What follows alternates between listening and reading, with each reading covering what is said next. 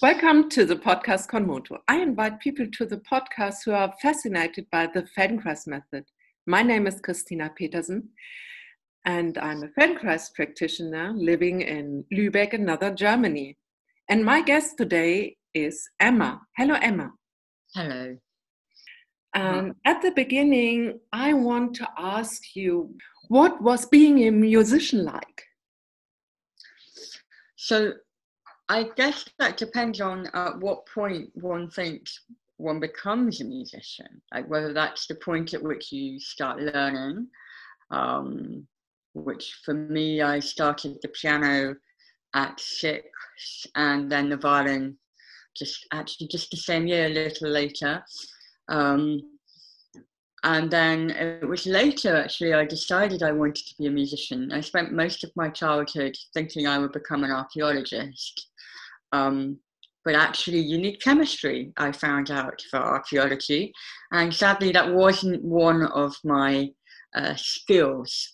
But um, so at the age of 14, when you decide on what GCSEs, is your exams in the UK, you were going to take, I realized that I had to change direction. I decided that music was the way forward. It was one, one of the things that I really enjoyed and had really well, more than sustained me as a child. It, it, in some ways, it kept me alive, really. So. And I know once you lived in the Netherlands. What made you move to the Netherlands? So at that point, I was living in London. I I started working as a professional musician. I was touring a lot, which was great. Um, and it was act- actually it was Bach year, J.S. Bach year, and um, uh, there were there was an, an, enormous amount of music making around Europe, and and especially in Germany. Um, and at some point, I realised that I had only ever lived in the UK and I wanted to learn another language and I, I wanted to live somewhere else and experience what it was to live outside my own country and at the same time do some more studying. I, I felt that my um, my bowing technique, so you know the, the part that you the, the part of the violin or viola technique where you, you move the bow uh, needed some more work. Um, so I found a teacher in Holland, Lucy van Dael, um, who was one of the pioneers actually of the early music movement in Holland, in Europe. And I decided I would go and study with her. So I packed up all my stuff and and a friend helped me move it across um, and um, moved to Holland, uh, which was then for ended up being for five years. Yeah, why did you learn bow making at the end? Well, that was interesting. I mean, that was definitely something that came out of being in Holland. And um, I'd always wanted to make something. My, my father was a chemical engineer, uh, but after he, he moved into management and somehow made this transition from managing um, a woodworking company, they made furniture, um, uh, to making his own bespoke furniture. And, um, and my mother spent most of our childhood being busy with making sculptures. So I don't know, somehow I felt like I, I wanted to make something myself. And, and I thought about violin making, but thought it was too, um, not, not, didn't really speak to me in the same way. And then when I was looking for bows myself, I thought, oh, this looks really interesting. And so I managed to find a bow maker in Holland who would teach me, Peter Affourtit, he's called. Yeah, I started learning and it was it was very nice to have bow making, which is very tactile, it's very concrete. You know, you finish a project, you have something you've made at the end of it. And it was interesting, I think, because my father had done so much woodworking, unlike music, where because I didn't come from a musical family, I mean, by which I mean my parents weren't professional musicians. Uh, in music, I had to really um, work out whether I could become a professional musician. you know, there was a, you know, my parents were very, they weren't pleased I was going to be a musician. They wanted a much more stable, steady job for me or um, direction for me. I really had to carve out this space um, where not only was it something I was going to do, it was something that I then had to work out if I was good enough to do. Whereas with bow making, it was strange. There was never the question that I could or couldn't do it. I knew I could do it because I've been in some ways working with words or around people working with words my whole life. I mean, there's always a question of how good I was, but that you know that's a separate. separate. and how did you discover Feldenkrais, and what was your first impression? You know, this is an interesting story. One of those kind of moments where it so could have easily not happened. I was um, on a music course. I wasn't feeling particularly happy about life at the time, and um, I was I was kind of in this strange position where I wasn't a student, but I wasn't a teacher. I was essentially there as an advanced student, helping out, leading some of the ensembles. And anyway, one of my colleagues said, "Oh, there's this there's this lunchtime course, Feldenkrais. Let's go." And I was like, "Well, what is it?" And he said, "I don't know. Let's go anyway." So so we did, and then we lay on the floor. And we had half an hour of being told to make these movements and make them smaller and slower and smaller and slower. You know, to the point where you kind of wonder what you're doing and why you're there. And then I got up after the first lesson and I walked completely differently. And I couldn't believe it. I couldn't believe that half an hour was the difference between walking in and, and walking out was so transformed.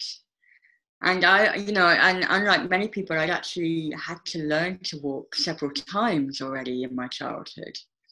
So I spent a lot of my childhood um, in hospital, uh, having operations on my legs. And in fact, you know, my mother, well, she wasn't giving such a great prognosis for me. When, when I was born, they basically said, wow, she's not going to talk, she won't hear, she won't walk. Do you want to leave her here? And my mum was like, no, it's okay, I'll take her with me, luckily. And um, and also later on, you know, during all these these operations and things, you know, these doctors were like, well, you know, you probably won't be able to walk after you're 30. So, you know, you can expect to be in a wheelchair. And I was just like, I, I don't think so. So having this experience where suddenly I walked so differently was was really hugely meaningful for me. And and as I then got more into Feldenkrais, I realized that perhaps it was a way forward and away from this prognosis of spending half my life in a wheelchair. So uh, for me, that was um, an enormous motivator. So it's obvious why did Feldenkrais became important to you, but what kept you returning to the method again and again or more deep? So part of it, I mean, in a, in a very uh, sensorial way, like feeling myself, I was experiencing, like many musicians, discomfort and pain while I was playing. And I found that when I was practicing Feldenkrais regularly, going to class regularly, I didn't have pain. And when I stopped practicing for like you know a length of time, a month or so, then I had pain again. And the other thing I really began to notice was that my mental state was so different after a lesson. You know, I would go to a class and I'd have all these thoughts running around my head. And at the end of the class, I would wake up and I, well, not wake up, I would get up I, and I would feel peaceful inside my head. And again, that was these were two things added to this idea that you know maybe it could help me stay mobile, uh, me coming back. How has your education helped you to be open to the ideas of Feldenkrais, maybe? So I would say in some ways that goes back to childhood. Uh, my father was an engineer and I'm very much was keeping us interested in how things worked in the world. Some of my most memorable moments as a child were him teaching us about things like electricity in a very practical way, you know, with, with batteries and light bulbs and and and so I've always been interested in how things work and how things are put together. Um, and I think I'm people who know me would say I'm very naturally curious. I'm, I'm curious about the world.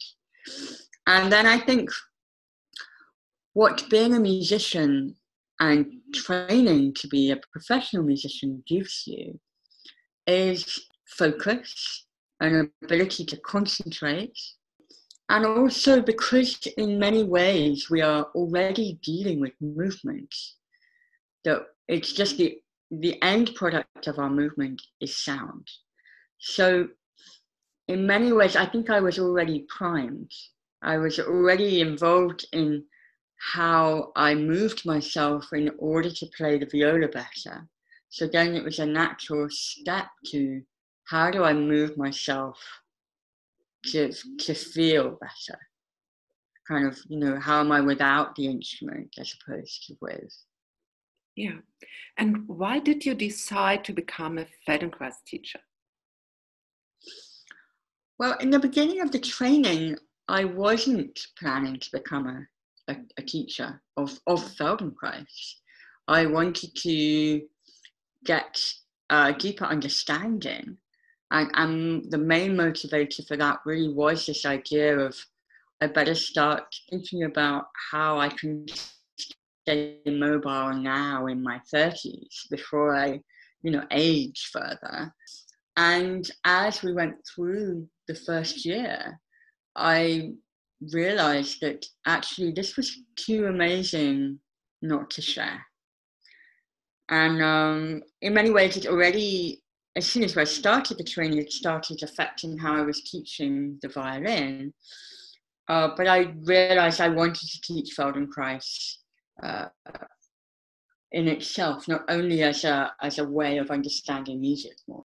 I think now it's very interesting. What was the influence of Feldenkrais on your violin teaching uh, practice?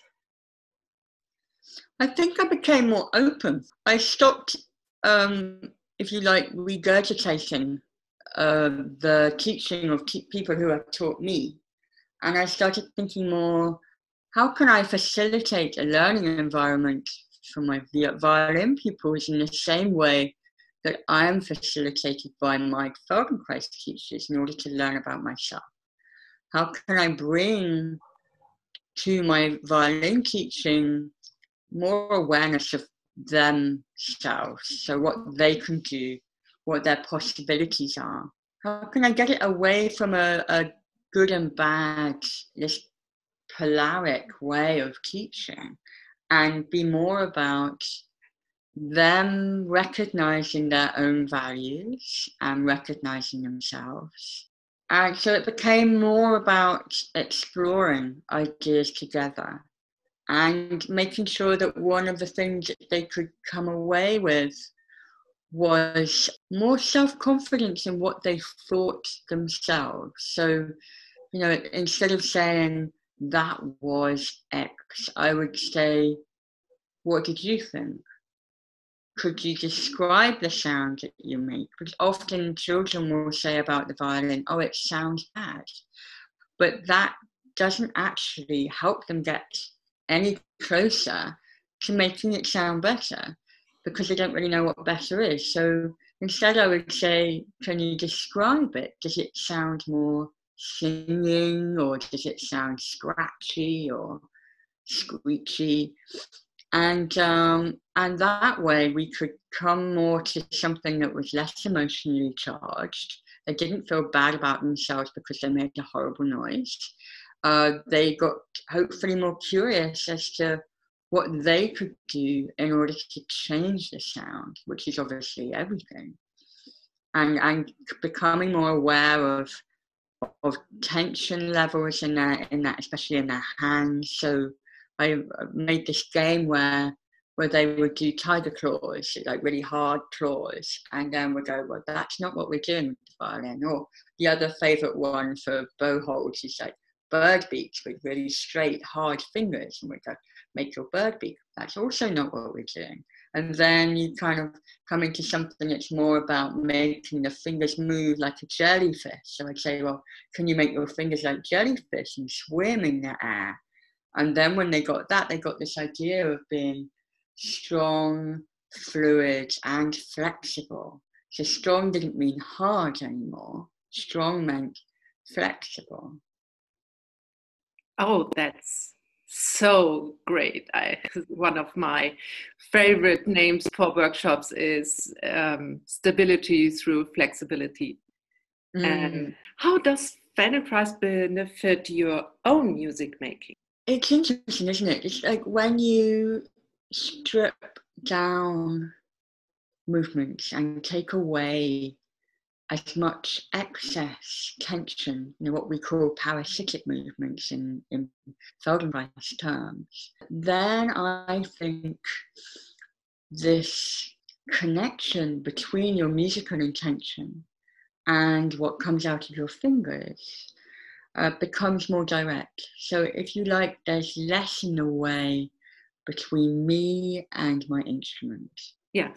And I, well, maybe I should also add, I, I, I have more stamina because I'm not using as much energy.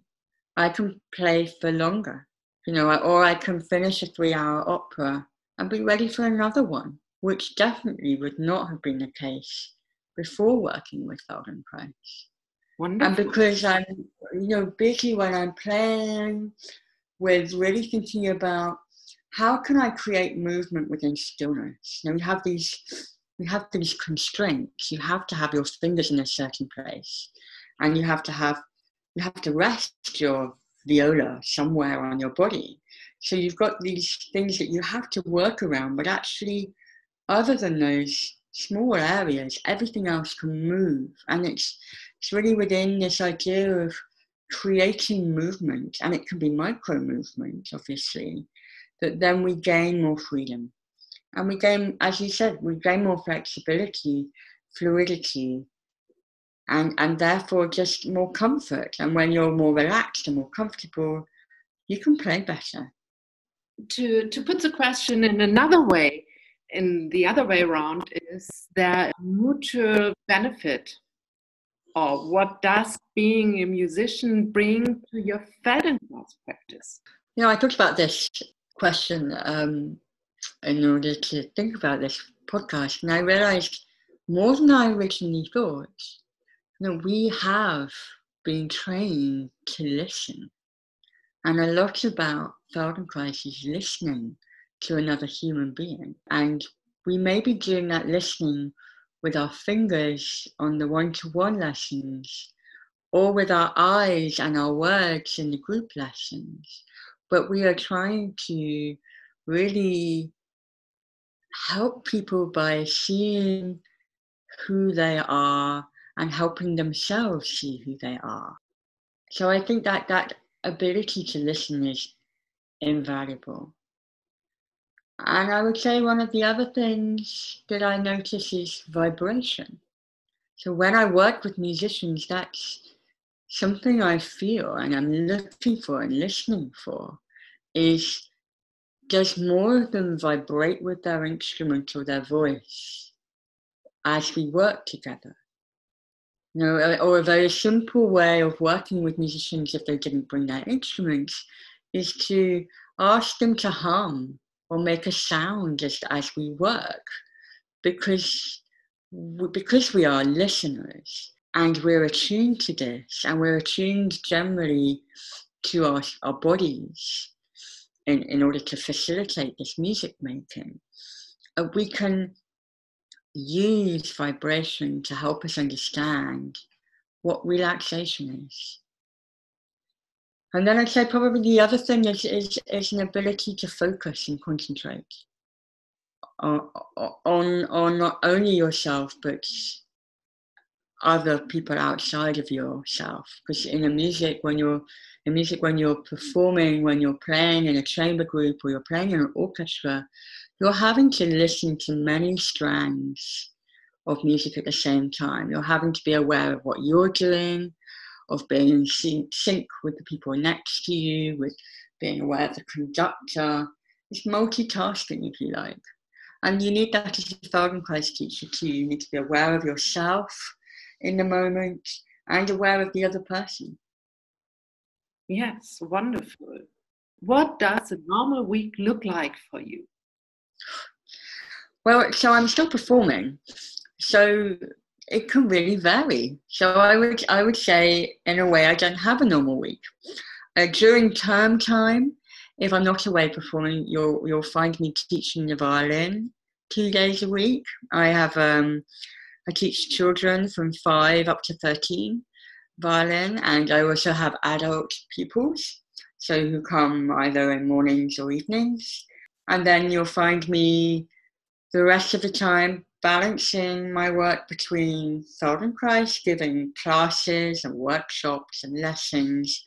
And I have a little workshop where I make I make violin bows and I also designed uh, mutes, uh, sordina for the violin and viola, and well, the whole family, in fact. Uh, it started off with a historical design and then I made a, a more modern design.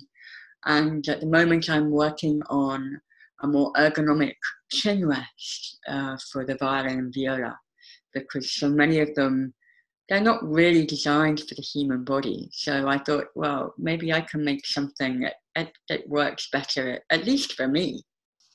And who do you work with? No i have a, a very varied clientele. I have musicians who come to me and singers, and then I have uh, a whole range of people some of whom become because they're amateur musicians, so they they recognize that somehow, well, they feel a kindred spirit with me.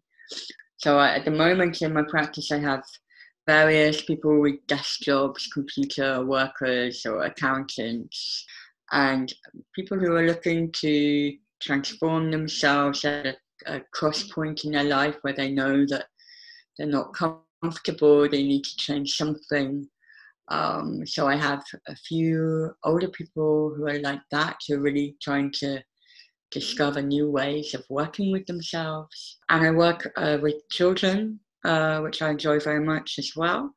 Uh, so not only teaching them violin, but uh, teaching them Feldenkrais. So I've worked with children with autism. Some one one in particular springs to mind, who I was helping to uh, to walk better. He had that very well. Some autistic children basically walk only on their on their on their toes. They don't put their heels down, and that that impacts in many ways because actually being able to join in with uh, with sports and games is such a big part of being social at school. So we ended up also talking and thinking about how it was to be bullied, which was something I could share with him. That you know you can survive, and even though it's it's horrible, you know school isn't forever, even though it feels like it at the time. But um, so we were walking, we were working not only on his walking, but also on his sense of value and self, and how perhaps he could try and cope in a physical way. I mean, within our Feldenkrais area of expertise, which is about our habits of movement and thinking. Please tell me a little about some of the musicians that you have worked with. So, some of them have been colleagues. So, I've worked with a whole range of instruments, people who play instruments. So pretty much every kind of string player, violin, viola players, cellist, double bass, and most recently a guitarist. Actually, that was very interesting to see the similarities between our techniques. So our, our left-hand technique, where we have to move up and down the instrument, is very similar, and then the finger technique on a guitar is is uh, obviously far more complex than the plucking technique on a violin. So that was very interesting to work with him. I've also worked with uh, one person stands out in terms of she was a multi instrumentalist. So every week she would bring me really another instrument. So started with oboe and shawms and um, bagpipes. Like playing a bagpipe is really a physical uh, miracle. You know how you have to keep your this mm-hmm. thing underneath your arm and still play and blow and move it. Yeah. So so we were working on how she could find more comfort within the constraints. And one thing I think that comes out with all of them is that we're taught in a certain way, and it takes sometimes it takes an outside view to be able to be comfortable to explore how you can find differences in within the constraint to make yourself more comfortable. So with her, with the oboe, we worked on you know, of course, the fingers have to cover the holes, like, and you have to be able to blow. But within that, there's an enormous range of where your elbows can be. There's movement as to where your thumbs could be. And so we're often taught very static techniques when we're younger. And it's encouraging people to make their technique more mobile. So not to think I have to be in this one fixed position, but rather what are all the possibilities of even very small differences and variety within the positions I could be in. Uh, can you tell me about how your own experience of being hospitalized as a child has informed your practice? Yes, uh, it took me a while to realize that it that it had. I mean, so I think perhaps this idea that there's not one time that you learn to walk. You know, that I had to, because of various reasons, uh, learn to walk several times in my childhood, relearn to walk through being uh, immobilized for long periods during operations. And uh, even this idea of facial identity. I mean, I have a, a slight speech impediment, which comes from having a cleft uh, palate. So when you're born without the roof of your mouth, and the way in which it's repaired when you're a child then leads to facial deformities. And so in the UK, they wait till you stop growing and then you're offered the opportunity to have uh, restorative work. And so this idea that you can look in a mirror and not see yourself, not see your own face, is something that not that many people, I think, experience. I, am glad to say, but it, but what it does teach you is is what are the elements that are yourself? Like, what are you? Who are you? What what stops you? You know what? Where are your limitations, and which ones of them do you actually need to to listen to? You know, so when I was little, I wouldn't be able to walk very far, but without being in pain. So that was something I had to listen to. But I didn't have to listen to people telling me that I couldn't be something because I was, well, I mean, I never really thought about it as disabled, but I guess in some ways disabled. And um, I think having grown up as being different to other people around you and had to go through things like bullying and depression and having to work very hard on myself to, to change those things, to have a more positive outlook on life, to have a more belief in myself, it means that I'm able to hold uh, a space for other people.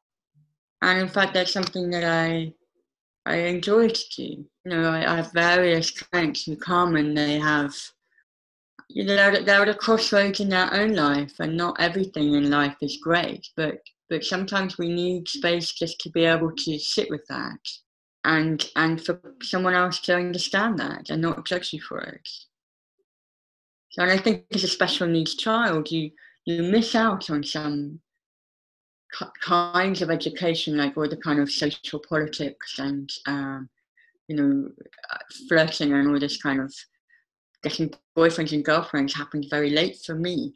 But at the same time, I think I was dealing with uh, larger questions uh, during my childhood, and and that has definitely, hopefully, meant that I'm I'm more able to accept people where they are and who they are. Wonderful, wonderful! What an amazing, yeah, life and journey you mm. offer here. And yeah. really, I I met you some years ago, and I never yeah. expected the whole story behind it. Okay, I I noticed something, but not mm-hmm. as yeah severe. I never thought about it. And when I met you, that's really amazing and touching for me to see your your way in life now more clear, and the whole story. Thank you that you share this with me another. And what are your future projects this year? Well, so I've I've been uh, designing this chinrest, the ergonomic one. So that's something I want to finish as a project and then get out into the world. And then with um, with Feldenkrais, where we were talking a little bit about it beforehand, this idea that when people come and we have uh, sessions together that they would like homework to go home with, but not necessarily the length of a whole complete class, you know, one of the group classes. One of my other projects is to record a series of short lessons that people can just do and, and in their own time. That's nice. And now you have the possibility to give a taste of it. yeah. So um, I prepared this lesson in sitting, but if for some reason you, you can't sit comfortably, you could also do this in standing or, or lying. So just uh, um, adapt, adapt. Yeah. What question? Mm-hmm. Do I have to sit on a chair or can I sit on the floor? For this lesson, I, I was thinking of sitting on a chair. Okay. So if you find a chair that's relatively comfortable and flat for you, so if you would sit at the uh, edge of the chair with both feet on the floor in front of you and put your hands gently on your knees. So take a moment to feel your sitting bones underneath your torso and the pressure of your feet against the floor. Is there more weight on one side than the Or are you balanced or even in the middle of yourself? Sense the length of your legs from your feet, following up to your ankles, up your shin bones, your calves. Notice where your knees are, and then your thighs, back to your hips. And then take a moment to sense where is your rib cage over your pelvis. Does it sit a little in front, right on top? Do you lean a little back? And where are your shoulders on top of your ribs? I always think of the shoulders as like the epaulets of a military jacket, kind of resting on top. And then take a moment to sense where's your head on top of all of that? Does it feel as if it comes out of the line of your spine, go a little bit forward or back, or just notice where is it without trying to change it, just to kind of become aware of how we are right now in the moment. So, a few times, would you turn your head to the right and back to the center? Notice far, how far around yourself you can see. And how easy is it for you? What's the quality of your movement?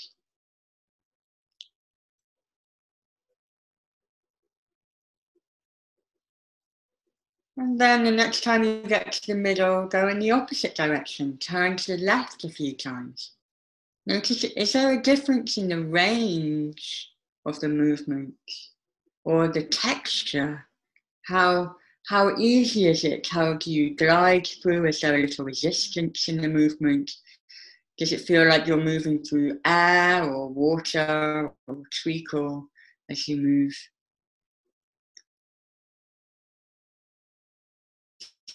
There any weight shift as you move from one hip to the other? Or does your weight stay in the center? Pause for a moment. So we're going to change the movement now. Could you tilt your head to the right and back to the middle a few times? So rather than turning the head and taking your nose to the right, you're going to take your right ear towards your right shoulder. So it's more uh, your head, your face stays looking in the same direction, and you're changing the angle of your neck on the right. So if you like, you're closing your neck on the right side. Is it only your head that tilts? Or rather, does your head only tilt? Or is there an element of rotation in the movement as well?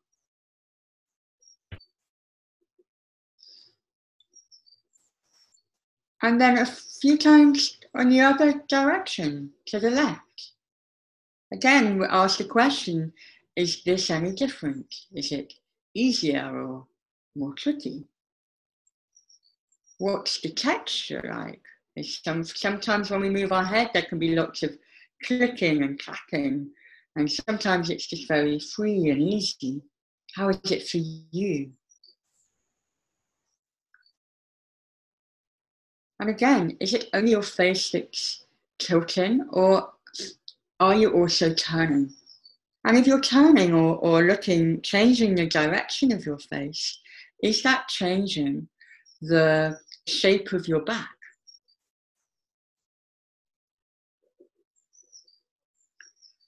Return to the right ear. Take your right ear towards your rest, right shoulder and keep the movement easy, slow, within a reasonable speed and a reasonable amount. So within your easy limits, that's what I want to say. Within your easy limits. Does your left shoulder move as you take your right ear towards your right shoulder?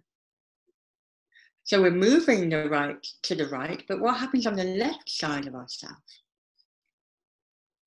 Does your left shoulder stay still? Or perhaps it rises a little bit? Does it come up a little towards the ceiling as you take your ear to the right? So the next time you take your ear to the right, could you raise your left shoulder at the same time? So you take the shoulder, the left shoulder up as you tilt your head to the right. And notice does that make it any easier? And then take your attention to your spine and your ribs. Does involving the shoulder change the shape of your ribs? Do your ribs open underneath the shoulder in order to help you tilt your head? Let go of that and rest for a moment with your head in the middle. So, a few times coming back to this idea of taking the right ear towards the right shoulder, can you also open the ribs? So a kind of side bending. You open the ribs on the left of yourself in order to raise the shoulder, which then perhaps allows your neck to go more easily to the right. And feel what this does to whether or not you're changing your weight underneath you.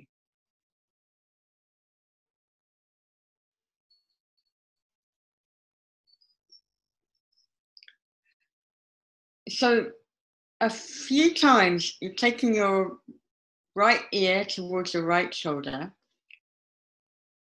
Your right, well, you could it that way around. So the ear, the ear is the head is tilting towards the shoulder, um, sorry, uh, and um, if you could open your ribs and on the left and close them on the right in order to use your, your spine and your rib cage in order to help this this uh, tilting of the head, like the side bending of your spine. And let go of that. And once again, just raise the left shoulder in order to help the right ear come towards the right shoulder.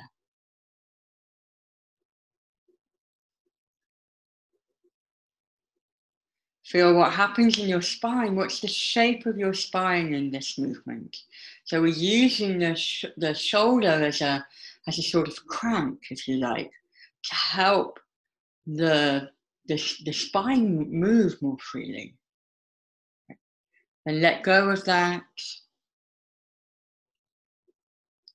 And just tilt the head a few times very simply to the right see whether anything has changed for you, either about the range of the movement or the quality, the ease of the movement, or the clarity of the movement, this connecting of, of neurons and making your the pathways in your brain clearer can sometimes just make give you the sense that the movement is clearer. Pause for a moment in the middle. And just sense again what's your what's the weight on your sitting bones, on your on, on your feet. Is one side heavier than the other? Or or does one side of yourself feel more contact or more grounded than the other? Is there any difference not only in your head and your neck, but more globally in the rest of yourself. Let's try this on the other side. Could you tilt your left ear towards your left shoulder? And these initial movements will really demonstrate the difference for you in one side to the other. We have this idea that we're very symmetrical, but we're really most of us really aren't. And and in, in noticing this asymmetry is where we can then when when we know what what we're doing then we can change what we're doing more easily. So and again notice does the right shoulder move in order to facilitate the tilting of your head to the left is your face facing in exactly the same direction? Or is there an element of rotation? Or perhaps changing of where your, where your head is in terms of the vertical range, up and down? Just notice these small differences. And again, come to this, the shape of your back. Does your back make a different shape going to the left and the right? A few times, bring up the right shoulder as you take your ear to the left. See whether this makes the movement easier.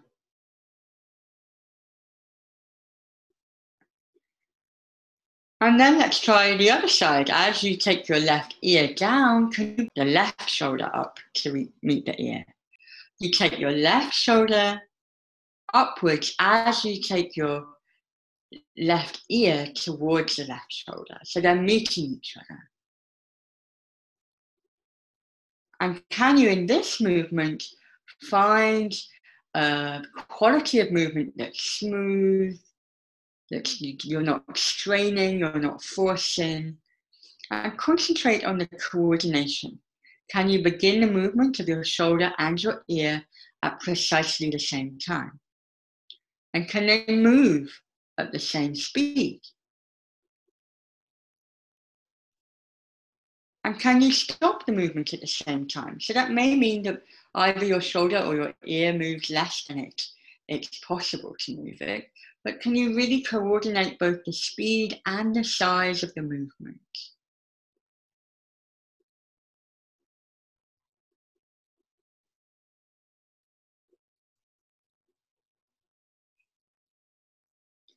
And then could you wrap your left hand around your head, over your head, to your right ear? And in this position, could you begin to take your right ear that has the hand on it towards the right shoulder. And this will be a much smaller movement. So you take the whole package of your shoulder and your hand and your head to the right. And again, keep it an easy movement within your comfortable range. Don't strain. We're not really interested in how far you can move. We're interested in using these strange movements in order to increase your awareness of yourself. So, awareness is the goal, not any size of any particular movement. Let go of all of that and pause for a moment. And come back to this, this tilting movement a few times. Tilt your head to the right. See whether it's got any easier. Has anything changed about the movement for you? And to the left. And again, the same question. Is there any difference in how you do this movement now to how you did in the beginning? Pause in the middle, your head upright. Let's come back to our very first movement of turning the head. Could you begin to turn your head to look left?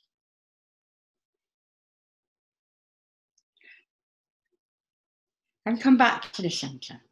And do this a few times, going to the left and back to the center. We want it to be in one side of yourself so that you can really notice the differences left and right. And do this movement a few times so your brain can clearly then feel the difference when we turn to the right. Turn to the right now. Is, there, is it more easy for you in one direction than the other? Is there any change in this idea of the texture of the movement?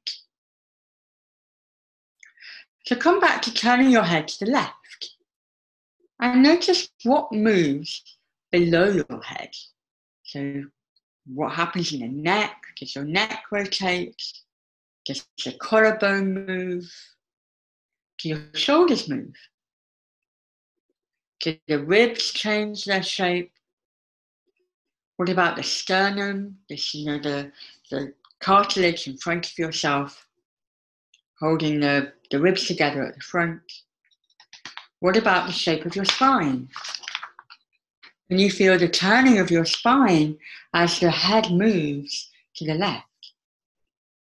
Is there any weight shift in your bottom? Is there any movement in your knees? So the next time you take your head to the left, could you bring your right shoulder forwards? to keep the movement slow and smooth. And really, you could think about doing just 80% of your of your uh, range of movement. So you're you're not going to the limit. You're staying within your comfortable range. Can you coordinate the timings of the movement so the shoulder moves with the head? And notice what you're doing with your eyes. Do your eyes also look to the left, or do they stay quiet in your head.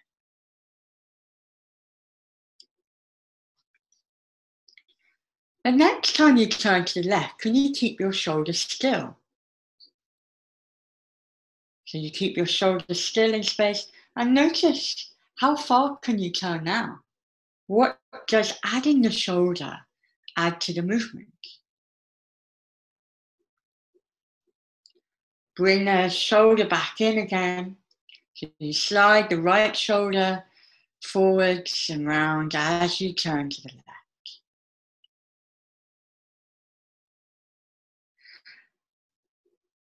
And then as you turn your head to the left, could you slide your right shoulder backwards? to the opposite of what you've been doing. And again, we're really interested in the coordination, this moment before you start a movement, so that you can really slide the head one way, you're turning the head to the left, and you're sliding your shoulder blade around to the right towards your spine at the back.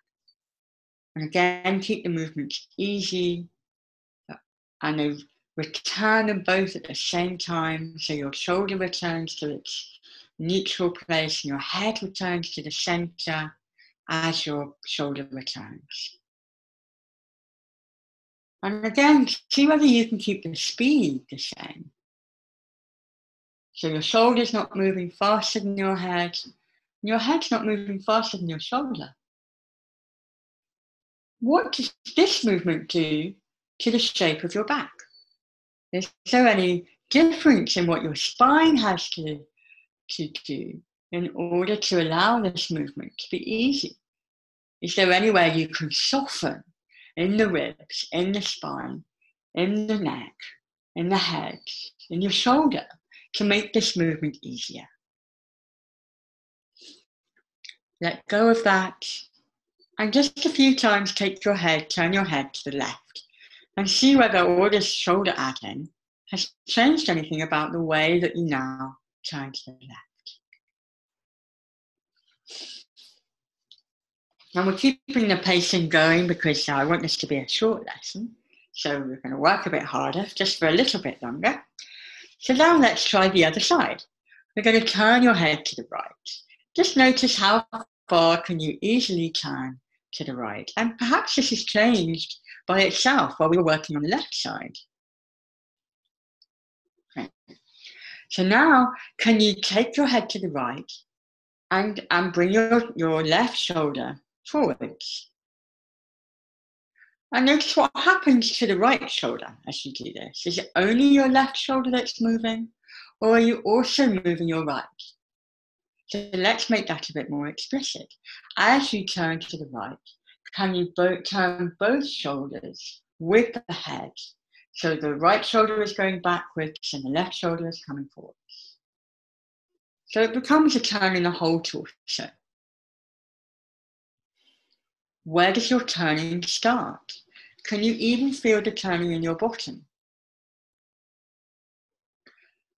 Is there a difference in the change of weight on the two buttocks as you do this?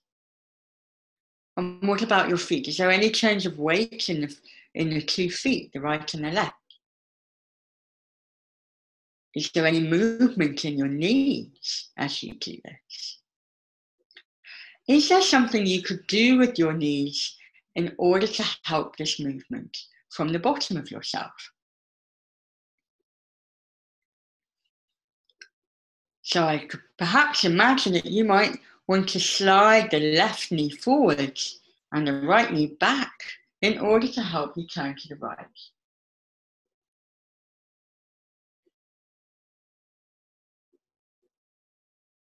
Let go of that for a moment, pause in the middle. And then finally, could you wrap your right hand on your left shoulder and your left hand on your right shoulder if you're giving yourself a big hug. And in this position, I'd like you to keep your head facing forwards, keep your eyes looking forwards, but soft in their sockets. So don't stare hard, because when we stare hard, it affects the muscles of our neck. So we want the eyes to be soft in their, in their place. And in, like this, can you begin to take your shoulders right and left? So you slide both shoulders to the right, keeping your head facing forwards and both shoulders to the left. And feel what do you have to soften in your in your ribs, in your spine, in the sternum to make this easier. And perhaps you could notice what where do all those places move as you do this? Does the sternum turn with you? Does your collarbone, your collarbones move with your shoulders? Does your does your spine rotate the same amount to the right and the left? What's the weight change as you do this? Make the movement a little faster and a little lighter, keeping it easy. So not not straining, not trying hard, being a lazy kid at the back of the class, if you like. How little can you do and still do this movement? How easy can you make it? can your knees and feet help with this movement? So your head is facing forwards, it's still. Your eyes are soft in their sockets, also facing forwards, and you're you're shaking, you're rotating your whole body around your head. And let go of all of that. Release the arms. Take a moment to feel your weight on your buttocks and your feet. Come back to simply turning right a few times. Has anything changed about how far you can see, how easy that is, or indeed how much of yourself is involved in the movement? And then to the left. Is there any change? Is there anything to notice?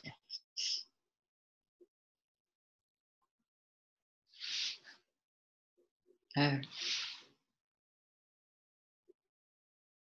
Thank you. I hope that was uh, interesting. Wonderful. Um, very thank you. And I think you you gave a good taste of what will coming up this year that everyone who hears your, your lovely voice and your very clear and interesting points to feel on very good i wish you not only luck, I think you will have success with your little lessons. It's oh, thank you very much. Work, amazing work. Very thank you to you because I found more quality, and that's we are aiming for. Not only to be able to do it, the quality, the quality. Exactly. I will do it more often because it wasn't only, oh, now I can turn better. It is now I feel better. Thank you for this. Oh, well, thank you. And Emma, I want mm-hmm. to ask you is there something at the end of this podcast you want to say to the world? I, I think I think Feldenkrais is is underrated. It's not known enough because it's so adaptable. It's it's for everything and anything because it's about movement and movement is our primary language. Before we speak, we move, and we have memories of this. They've done experiments where they've taken toddlers into um, into a, um, premature units, you know, intensive care units. And those children who have been born premature were very comfortable, quite happy in this in this intensive care unit. And those children who who hadn't um, were very uncomfortable because it's such an alien environment for, for most people. And um, I think that for me is it really talks to how much of ourself is rooted in these very, very early years before we can talk. And because Feldenkrais is all about movement, it simply reaches parts of ourselves that other things don't. I know f- for me, it, it's training as a Feldenkrais practitioner, whether I was going to teach or not, was simply the best decision I've ever made. You know, there's not one day that goes past where I where I don't think that was that is, that was still the best decision to learn more about myself, to learn how to move myself, to learn how to learn, how to teach myself. And, and of course, you know, I've been teaching the violin, I've been teaching music for, for over 20 years now. So, you know, I, I feel that, that this is, um, it's an untapped resource because it, it uses our brain and, and I think still at this point in the, in the 21st century, we're not teaching children each other how the brain works enough. I think when we start teaching our, our children how to how to they can think better, how they can move themselves better, how they can feel themselves and who they are better without the added pressures and restrictions of society. Um, I just think, you know, Feldenkrais was right in that he thought that it would make the world a better place. That's nice. Wonderful. No, I'm mute. so, yeah, you are talking out of my heart. Emma, the people can find you in London, and mm-hmm. where exactly can they find you? Well, I'm very fortunate at the moment. I'm really in central London. I'm near King's Cross and Russell Square. Um, so Holborn, that's the that's the area of um, um, that's the area of London that I'm in. Um, I'm also teaching in North London when I do group classes, and at the moment I'm doing a series for the Musicians Union, um, which are monthly workshops. So you can also find me there as well. Wonderful. And your website?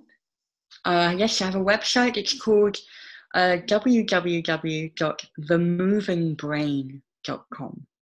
Exactly. We also have a guild. Um, it's called, uh, its website is at uh, feldenkrais.co.uk. And there you can find all of the practitioners um, who have been uh, qualified uh, under our Eurotab. So this uh, in fact, global uh, qualification that we all take part of uh, when we become certified Feldenkrais practitioners. It's actually a, it's a global benchmark. It's one of the few educational methods where really the, the whole global community works together. Um, yeah, so you can find more more of us in the UK there as well. Yeah, wonderful. And it's nearly worldwide find Feldenkrais practitioner, and you can Google. And of course, mm-hmm. you, if you are interested in this podcast, you can follow the Konmoto podcast on SoundCloud. You can look to my website, which is called www.konmotopetersen.de.